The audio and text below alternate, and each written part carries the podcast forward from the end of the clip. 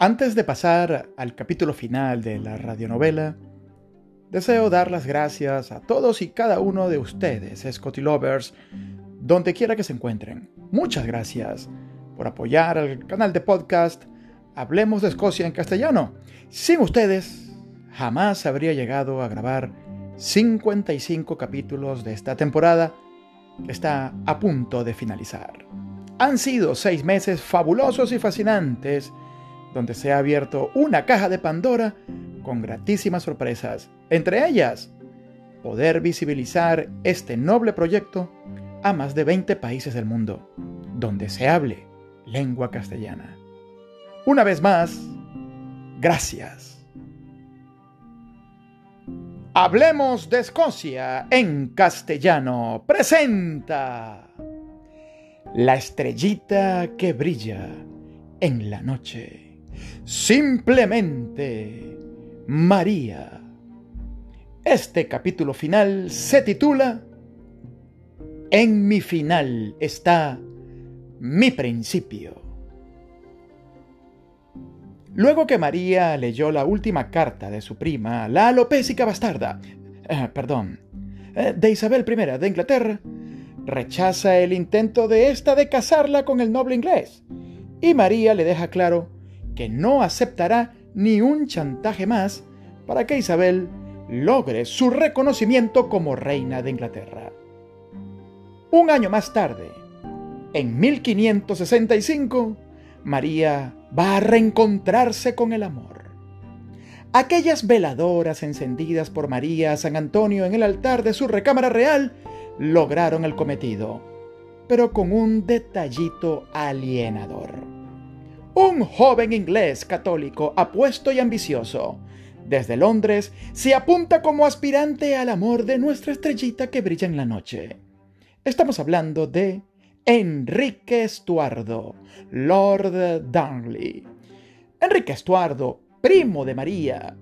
Su padre, Mateo Estuardo, el tío de nuestra estrellita que brilla en la noche, aquel que le entregó el cetro en el momento de su coronación en septiembre de 1543. Y su madre, Margarita Douglas, condesa de Lennox. Margarita Douglas era hija de Margarita Tudor, la hermana mayor del rey Enrique VIII y abuela de María Estuardo.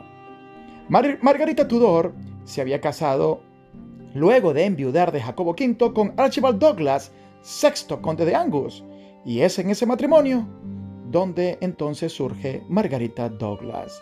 Es decir, en líneas generales, Enrique Estuardo y María Estuardo compartían a la misma abuela, Margarita Tudor, quien a su vez les transmitía derechos originales para acceder al trono inglés. Esto un gran detalle que va a preocupar muchísimo a la bastarda Isabel.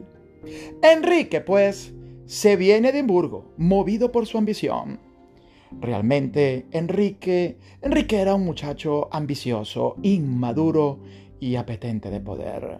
Enrique se plantea entonces venir a Edimburgo para conocer a su prima María.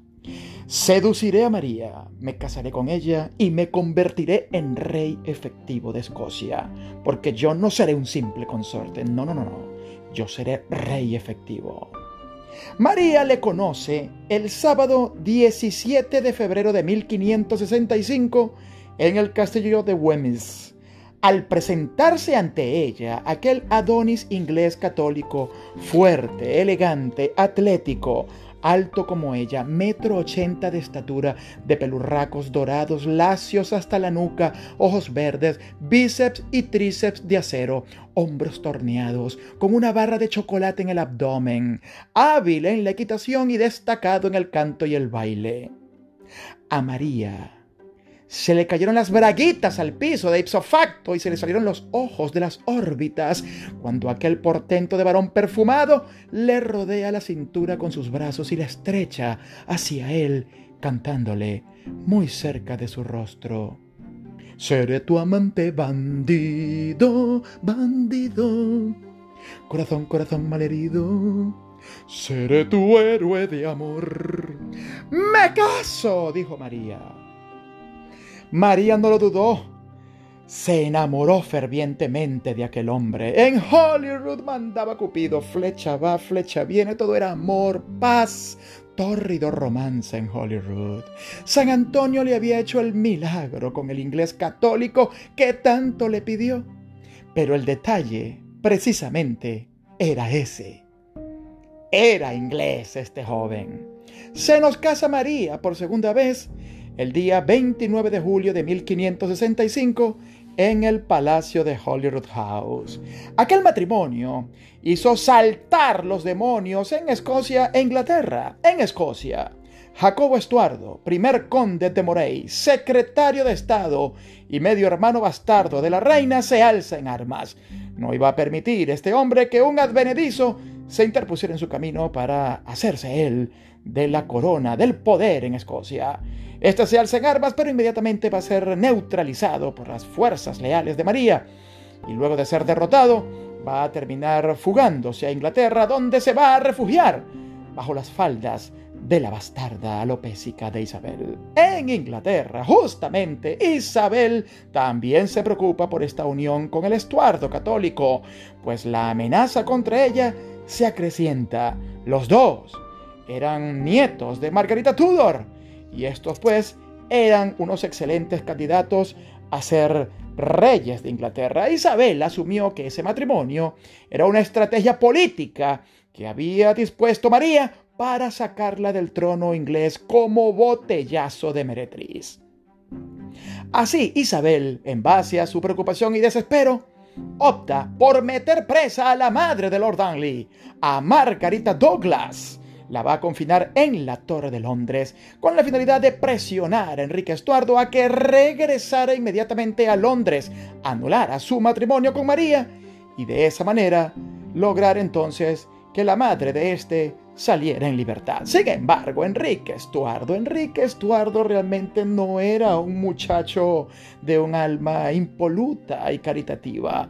Enrique Estuardo cuando se entera de que su madre se encontraba presa en la Torre de Londres, y que solamente él tenía la llave para sacarla de aquel calabozo, este va a decir que yo me regrese a Inglaterra.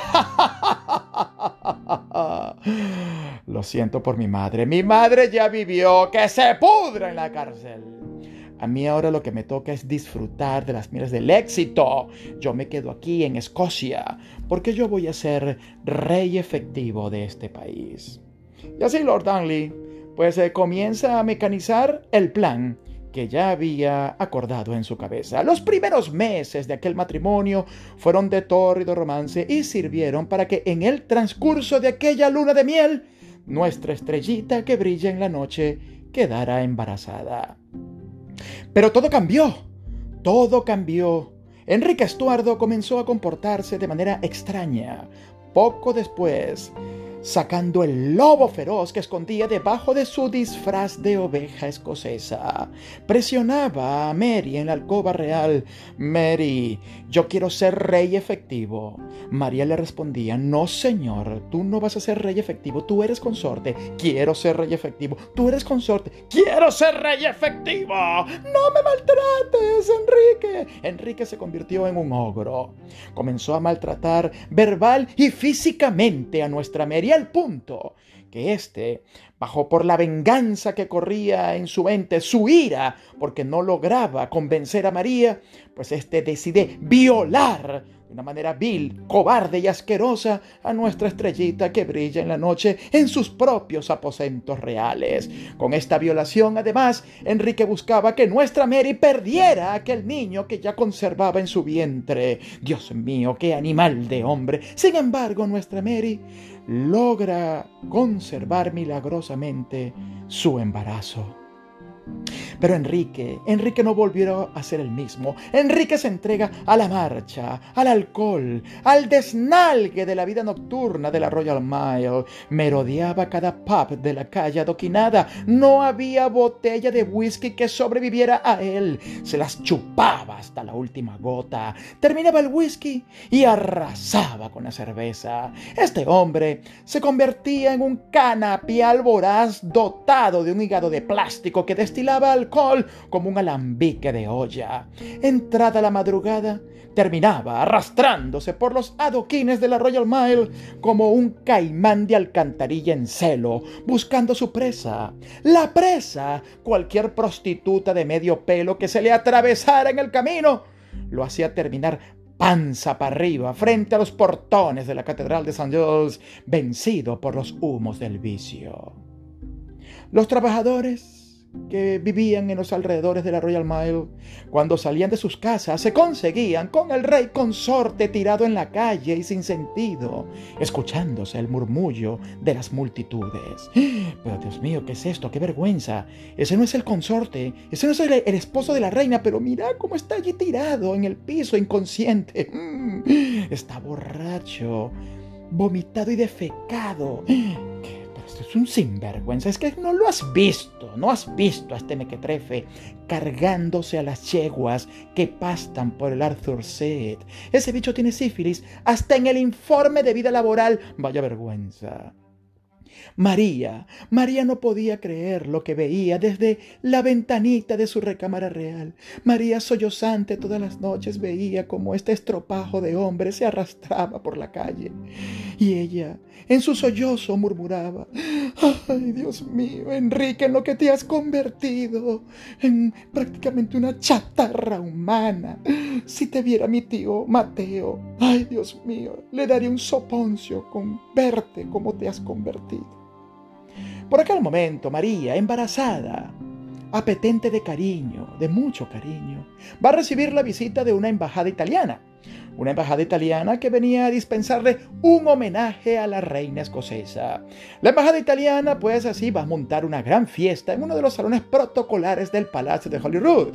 Y para ello trajo una orquesta desde Italia. Aquella orquesta estaba liderada por un joven italiano trigueño de cabellera negra azabache que terminaba en una coleta donde la espalda pierde su nombre, ojos de color negro y unos bigotes puntiagudos como antenas de televisor antiguas, dueño de un gañote que hace temblar las paredes de aquella sala de fiestas del palacio todo un Alejandro Fernández medieval. Aquel joven respondía al nombre de David Rixio. David Rixio, pues, eh, estaba allí en la fiesta cantando alborozado, y cuando María escucha cantar a aquel italiano, María, pues, eh, entró en un momento en el que, sorprendida, se le cayó la quijada de abajo en el piso. Inmediatamente María se refiere al embajador, señor embajador, Quiero hacerle una solicitud. Ordene usted, Su Majestad. Eh, ¿Cómo se llama ese joven que está cantando? David Rixio.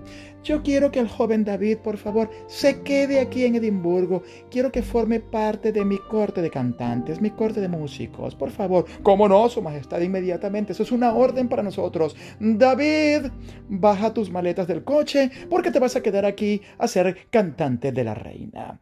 De esta manera se nos quedó David en Edimburgo. En tan solo 15 días, el joven italiano pasó de ser el simple cantante de la reina a convertirse en secretario privado de su majestad. Estamos hablando, pues, de que éste subía todos los atardeceres a los aposentos reales de nuestra estrellita para levantarle el ánimo y algo más. Le cantaba en la patita de la oreja. Y nos dieron las diez y las once las dos y la una y las dos y las tres. Lujuria, fornicación, sexo descontrolado en el palacio de Holyrood. Los criados comentaban en los pasillos qué es lo que está ocurriendo en los aposentos de la reina. Se escuchan voces, gritos, chascarridos y lamentos. La reina baja a la cocina, sudada y despeinada, sedienta en busca de agua. Va a perder el bebé. Aquellos comentarios de pasillo llegan a oídos de los nobles escoceses que reprobaban la presencia del italiano en Edimburgo. Se van a la Royal Mile buscando en cualquier esquina tirado como un borracho que era Enrique Estuardo. Lo consiguen. Le van a dar de cachetadas en el rostro, le van a dar un baño de agua helada y lo van a poner al corriente de lo que ocurría en Palacio entre María y el italiano. De esta manera van a planificar un golpe de Estado Golpe de Estado que se va a llevar a cabo el día 9 de marzo de 1566 y en el cual Lord Dunley lo lideriza. Aquella noche ingresan de manera violenta al palacio, llegan al segundo piso del mismo. Allí van a tomar la escalera de caracol que va a conectar directamente con la recámara real. Al llegar a la puerta de la recámara de la reina, van a colocar sus sucios oídos sobre la superficie de la puerta para escuchar lo que pasaba del otro lado y van a oír el ruido de la cama real. Ñique, ñuque, ñique, ñuque, ñique, ñuque. Tomban la puerta de la recámara real, ingresan a la misma y al ingresar se van a dar cuenta de que la cama real, en lugar de tener dos pares de patas. Tenía cuatro pares de patas. Van a agarrar a David Rickshaw por los cabellos, lo van a arrastrar por toda la habitación mientras este pedía clemencia, piedad. María se levanta de la cama, comienza a gritar, a dar órdenes, pero la van a neutralizar colocándole un mosquete en su barriga maternal. Al pobre David Rickshaw lo van a arrastrar hasta la habitación contigua de la recámara, donde lo van a arrodillar y le van a meter 50 seis puñaladas, como un colador de espaguetis. A partir de ese momento, luego del asesinato del italiano, María se va a quedar confinada en su recámara real por instrucciones de su esposo, el rey consorte. Sin embargo, nuestra Mary, nuestra Mary, joven inteligente, estudiada y empoderada, va a lograr convencer el, el podrido cerebro en sífilis y alcohol de su consorte para convencerle de que la dejara salir de su encierro y ésta tomar el control de su ejército y de esa manera perseguir a todos aquellos nobles que se habían atrevido a deponerla del poder. A todos los decapita, menos a Enrique Estuardo. Enrique lo perdona. ¿Por qué? Había que matar a ese animal. No, no, no. Había que actuar de manera inteligente y María lo era. Si ella se le ocurría colocarle un solo dedo en la cabellera de aquel ser, pues ese vástago que María conservaba en su vientre iba a ser condenado a ser un bastardo, por lo cual María ni siquiera podía divorciarse de aquel mequetrefe, por lo menos hasta que el niño naciera. Y es así como nuestra Mary va a conservar las formas matrimoniales hasta que aquel niño naciera. Y el nacimiento se va a llevar a cabo el día 19 de junio de 1566 en el castillo de Edimburgo. María estaba muy contenta, feliz, cuando luego de aquel trabajo de parto que realmente fue fácil para ella, se entera de que es un varón. ¡Ay, qué bello, un varón! Soy una bendecida y afortunada por contar con este muchacho tan bello, tan lindo y tan fuerte. Se va a llamar como su abuelo, se va a llamar Jacobo y en algún momento será rey de Escocia y seguro que también lo será de Inglaterra. María Luego del nacimiento del pequeño Jacobo, echa a Enrique Estuardo del palacio. Te me vas del palacio, Enrique, fuera de mi vista, desecho humano, despojo, fuera, no te quiero volver a ver. Enrique Estuardo es echado del palacio y este entonces decide refugiarse en algunos castillos de segunda realea y abadías que se encontraban en los alrededores de la ciudad de Edimburgo. Allí se va a, se va a mantener alejado, escondido, porque también los nobles escoceses lo querían asesinar por haberlos traicionado en aquel golpe de Estado de marzo de 1566. Sin embargo, el día 10 de febrero de 1567, cuando Enrique Estuardo, Lord Darnley, se encontraba reposando en la abadía de Kirkofil, la abadía de Kirkofil va a ser ¡pum! Explotó la abadía, voló por los aires.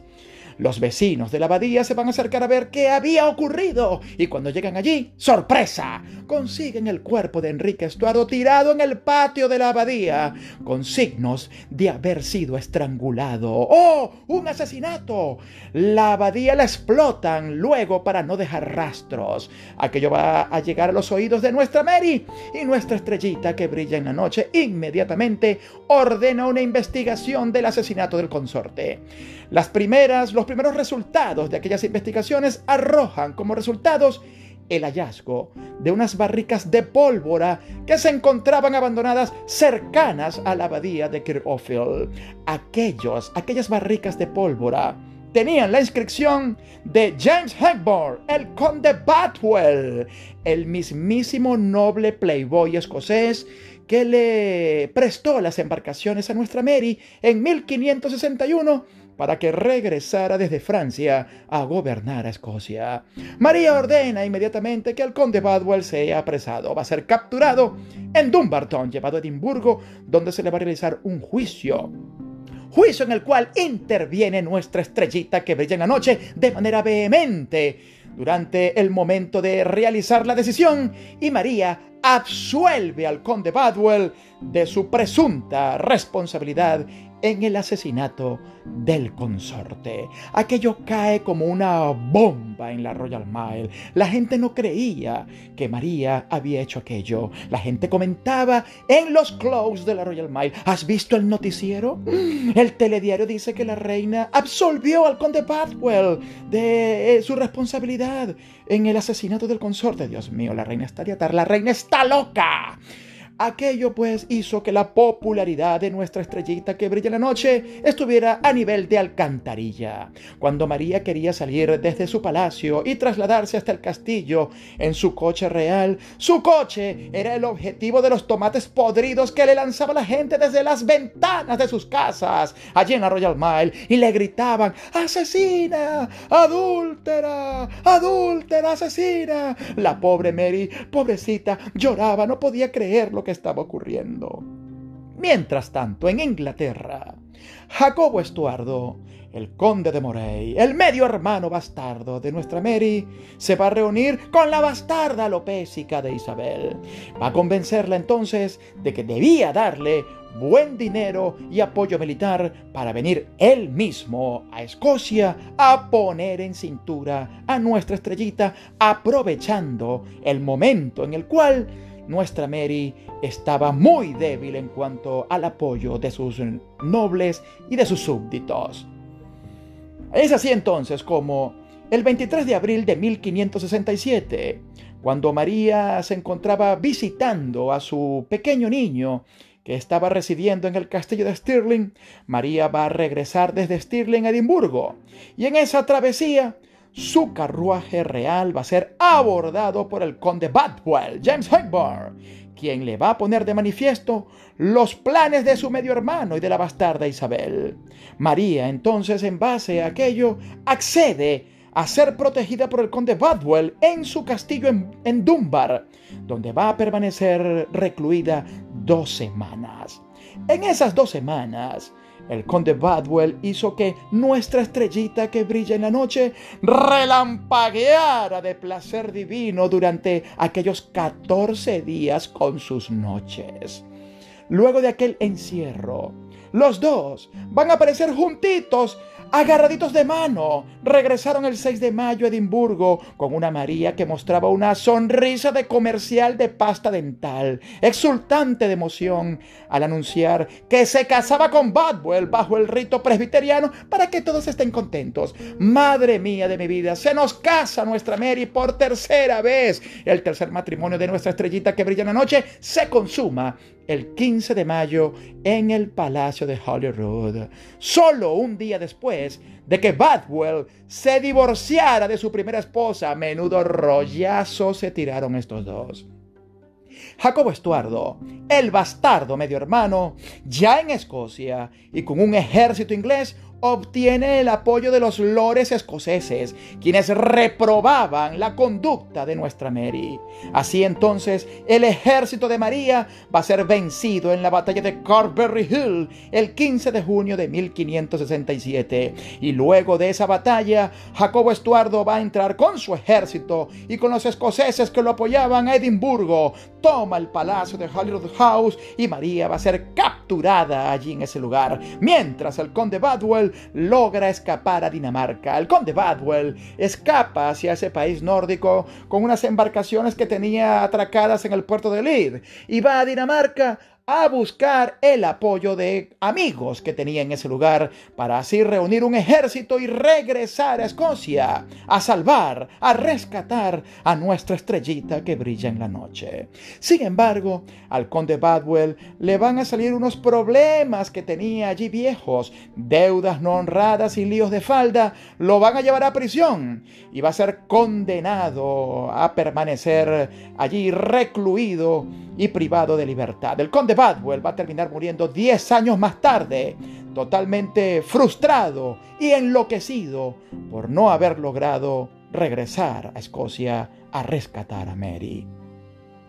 Mientras tanto, la suerte de Mary es que va a ser encerrada en el castillo de Loch Leven el día 16 de junio de 1567.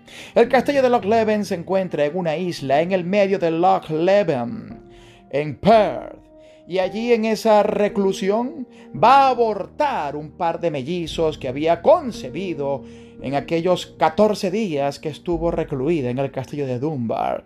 Ese par de mellizos van a ser abortados por Mary el día 18 de julio y seis días más tarde, el 24 de julio de 1567, a los golpes, cachetadas y alones de pelo proporcionados por su medio hermano bastardo, Jacobo Estuardo, ella se va a ver obligada a firmar el acta de abdicación.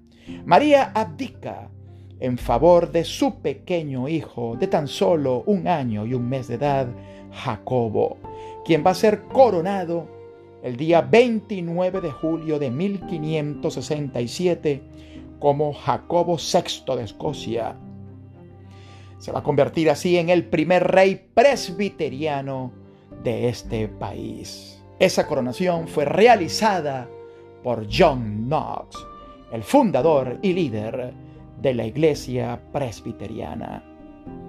Así pues, María va a permanecer durante 10 meses recluida en el castillo de Loch Leven hasta que logra escapar en una fuga espectacular. ¿Cómo se fuga nuestra estrellita que brilla en la noche, madre mía?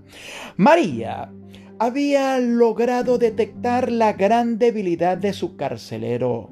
Su carcelero era George Douglas. La gran debilidad de George Douglas era ella misma. George Douglas era un hombre poco agraciado físicamente, que jamás había visto ni vería más nunca carnes tan tiernas y suculentas como las de nuestra estrellita que brilla en la noche. María logra detectar esa situación y en pos a ello va ella misma a planificar lo que sería su vida en complicidad con uno de sus simpatizantes eh, más nobles, James Hamilton, conde de Arran. Van a preparar entonces para la noche del primero de mayo de 1568. El conde de Arran tomaría los, las partes exteriores del castillo y haría rendir la guardia exterior, mientras María, en el interior del castillo, le enseñaría las piernas un poco más de lo debido a su carcelero. Este se entregaría completamente a María, quedándose dormido en los pechos de nuestra Mary. María logra alcanzar las llaves, deja a su carcelero encerrado y así María sale a su libertad, libertad furtiva. A partir de aquel momento, nuestra Mary se va a convertir en la mujer más buscada de Escocia. Su propio hermano, el bastardo Jacobo, quien ahora era regente de Escocia, gobernando, representando la minoría de edad del hijo de María, se va a encargar él mismo de liderar la operación de búsqueda y captura de nuestra Mary por todos los rincones de Escocia. María es sometida a una brutal persecución. Ella, pobrecita, muy nerviosa, contempla entonces la posibilidad de escapar a Inglaterra, disfrazada de campesina, y lo hace. Se va a establecer en el norte de Inglaterra y este chisme le va a llegar a los oídos de Isabel y cuando Isabel se entera que María está en Inglaterra va a decir, ven a mí María, que tengo flores para ti. María va a ser capturada en octubre de 1568 en algún lugar de las fronteras entre Escocia e Inglaterra.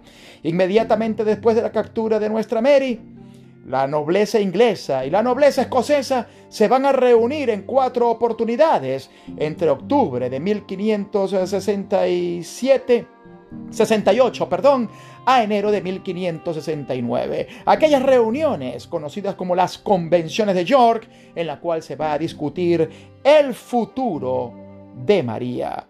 En estas reuniones, los nobles escoceses van a esgrimir las famosas cartas del cofre, un conjunto de ocho cartas que fueron halladas eh, en, los bienes, en los, eh, en los ropajes que María va a dejar escondidos o va a dejar allí olvidados en su celda en el castillo de Lochleven. Aquellas cartas escritas de, de puño y letra de María, pues demostraban confesaban la connivencia con la cual la propia reina había actuado en complicidad con el conde Badwell para asesinar al consorte Enrique Estuardo. Sin embargo, Isabel I de Inglaterra no va a reconocer la autenticidad de aquellas cartas y en su lugar va a poner un acuerdo sobre la mesa.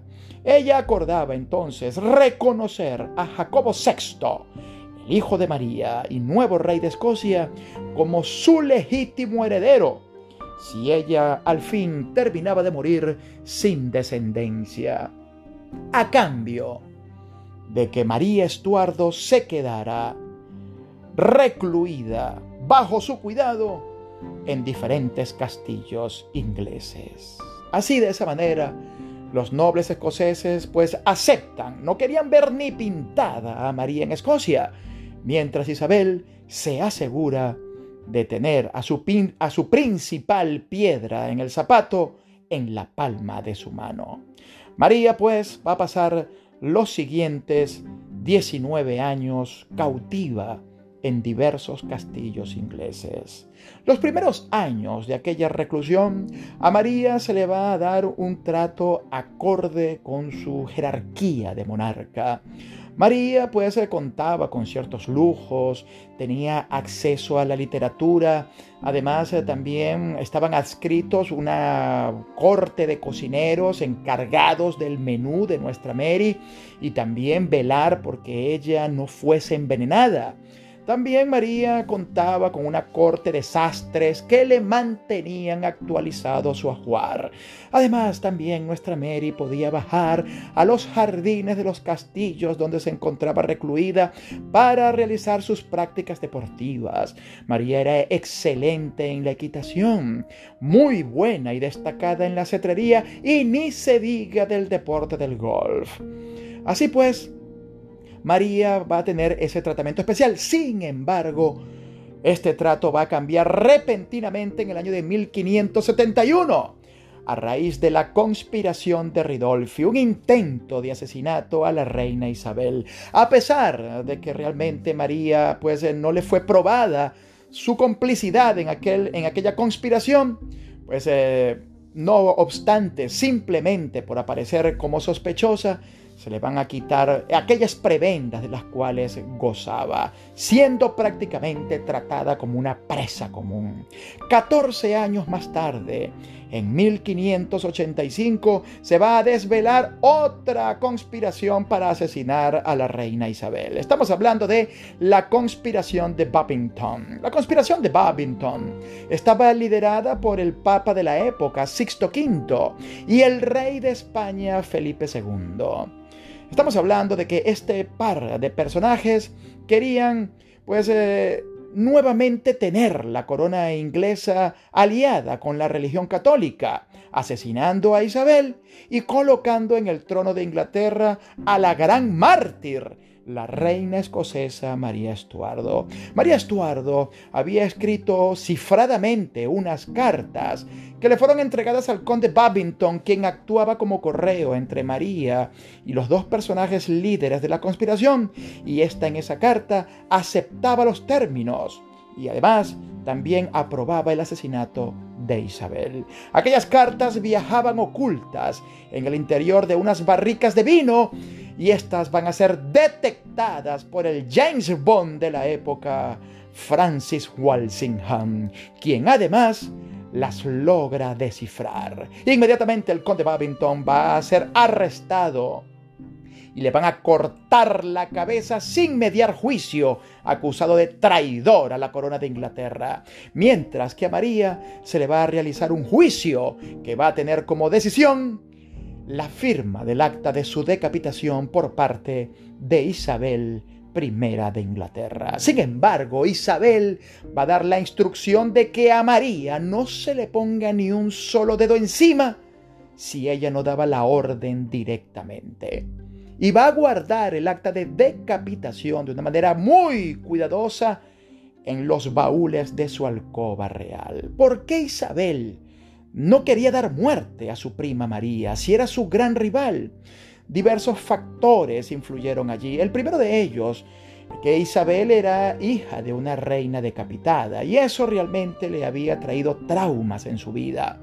El segundo factor, Isabel tal vez quería evitar una guerra sin sentido con Escocia, su aliado ahora, tomando en cuenta de que María Estuardo era la madre del rey escocés.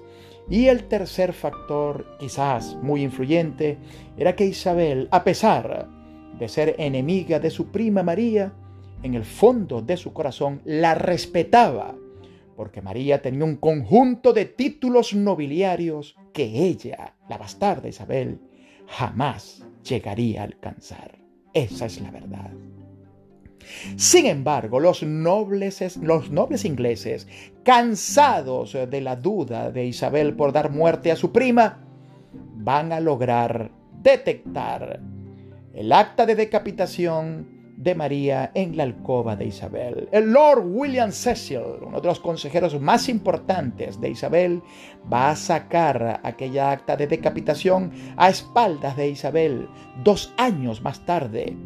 En el año de 1587, los últimos días del mes de enero, María va a ser llevada hasta el castillo de Fotheringay, castillo inexistente ahora que se encontraba en el centro de Inglaterra. Allí, en ese castillo, se van a acondicionar unas pequeñas salas para dar muerte a la reina escocesa. María Estuardo, la última noche de su vida, la va a pasar bordando sobre un vestido de color carmesí un célebre mensaje que iba a lucir en hilos dorados. Aquel mensaje bordado en ese vestido decía, en mi final está mi principio. María Estuardo se presenta a su momento final la mañana del 8 de febrero de 1587 en aquel salón donde la esperaban los testigos, los pocos testigos que se encontraban allí para observar la muerte de la monarca escocesa. El verdugo quien no se sabe si estaba nervioso o borracho. Y digo nervioso porque realmente la decapitación fue horrenda. El verdugo tal vez se puso nervioso al momento de enterarse, minutos antes de llevar a cabo la ejecución, la identidad de la persona a la cual iba a matar. Cuando le ponen frente a sí el arma con la cual iba a llevar a cabo la ejecución, una espada, que era el arma con la cual se decapitaba a los monarcas, en lugar de el hacha, que era el arma con el cual se decapitaba al resto de las personas. Inclusive el verdugo se arrodilló ante la reina escocesa en el momento en que ésta se presentó a su ejecución, pidiéndole de esa manera perdón por lo que iba a realizar. María lo perdonó y acto seguido se inclinó para permitirle al verdugo quitarle la vida. El verdugo llevó a cabo aquel macabro evento no de un solo golpe como se estila, sino con tres brutales golpes dio muerte a María Estuardo. El primer golpe, en lugar de ir directo a la nuca, realmente fue a la mitad de la espalda, atravesándole la filosa hoja de la espada, la columna vertebral y quedándose además atorada entre el costillar de la reina escocesa. María Estuardo vomitaba sangre, sus ojos parecía que iban a saltar de las órbitas. El verdugo trataba de sacar la espada del interior de la espalda de María, pero no podía, por lo que tuvo que emplearse con ambos brazos y además pisar la parte baja de la espalda de la reina y de esa manera lograr desatascar la espada y sacarla, no sin antes traerse órganos vitales consigo. Aquello era horrendo, una carnicería, había sangre hasta en el techo. El segundo golpe, este sí, directamente al cuello, logrando de esa manera matar a María, pero la cabeza va a quedar guindando de un tendón, por lo cual el verdugo ahora, en un tercer intento, y esta vez a manera de cuchillo, va a romper aquel tendón para desunir la cabeza del resto del cuerpo. Ras, ras, ras.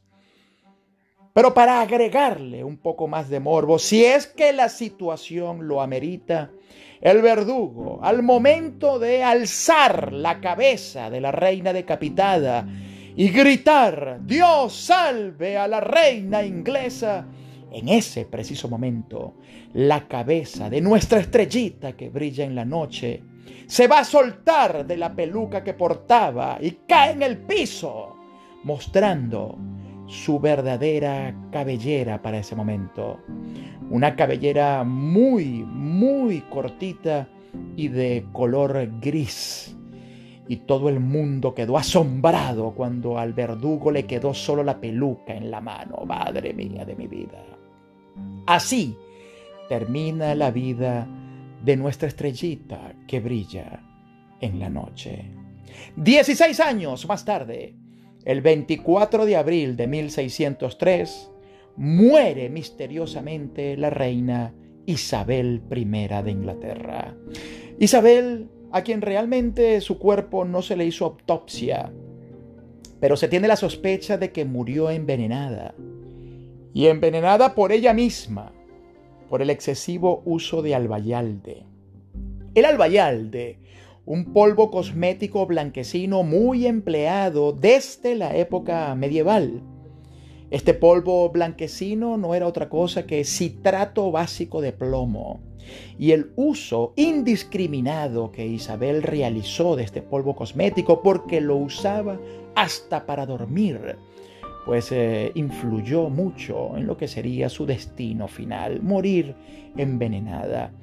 Isabel utilizaba este polvo cosmético porque presuntamente tenía en sus manos y en su rostro marcas de vitiligo y ella no podía permitirse que sus súbditos masculinos que tanto la criticaban y le buscaban fallos pudiesen ver aquellas impurezas que tenía su cuerpo real. A la muerte de Isabel I de Inglaterra le sucede en el trono tal y como se había acordado en las convenciones de York, el hijo de nuestra María. Jacobo VI de Escocia se convierte en Jacobo I de Inglaterra, el primer monarca que logra colocar sobre su cabeza ambas coronas, el inicio de lo que sería lo que hoy conocemos como Reino Unido de Gran Bretaña e Irlanda del Norte. Este monarca, además, con su coronación, cumple con aquel mensaje que María había bordado en su vestido de color carmesí. En mi final está mi principio. Jacobo VI de Escocia y primero de Inglaterra, un rey que realmente llegó a odiar a su madre, porque la consideró la verdadera culpable del asesinato de su papá, Enrique Estuardo. Pero este, justamente al ser coronado rey de Inglaterra, va a tener acceso a importantes documentos que le van a clarificar aquellas decisiones poco ortodoxas que tuvo que tomar su madre, precisamente para salvar su propio pellejo y la vida del ahora nuevo rey de Inglaterra. Por ello, Jacobo I de Inglaterra decide entonces en el año de 1612 trasladar los restos mortales de su madre, que se encontraban reposando hasta ese momento en la abadía de Peterborough, en una urna de plomo de seguridad, llevarlos hasta la abadía de Westminster, lugar donde reposan los restos de los reyes ingleses. Allí está, pues, actualmente la tumba de nuestra estrellita que brilla en la noche. Una tumba bellamente decorada, tapada con una piedra de mármol de Carrara que exhibe las tallas finas de la figura de nuestra reina. Y esta tumba, además, se encuentra a tan solo nueve cínicos metros de su archienemiga Isabel I de Inglaterra. Y digo nueve cínicos metros porque estas dos primas, dos reinas y grandes enemigas, en vida jamás llegaron a estar tan cerca, nunca llegaron a cruzar miradas, pero en la eternidad permanecen a tan solo nueve metros. Así termina esta radionovela La estrellita que brilla en la noche. Simplemente María Hemos llegado al final de la primera temporada de podcast de Hablemos de Escocia en castellano. Solo unos minutos para descubrir una Escocia sorprendente. Producción, libreto y narración J. Celoaiza. Amigos invisibles, nos escuchamos el próximo mes de febrero. Pásenla bien.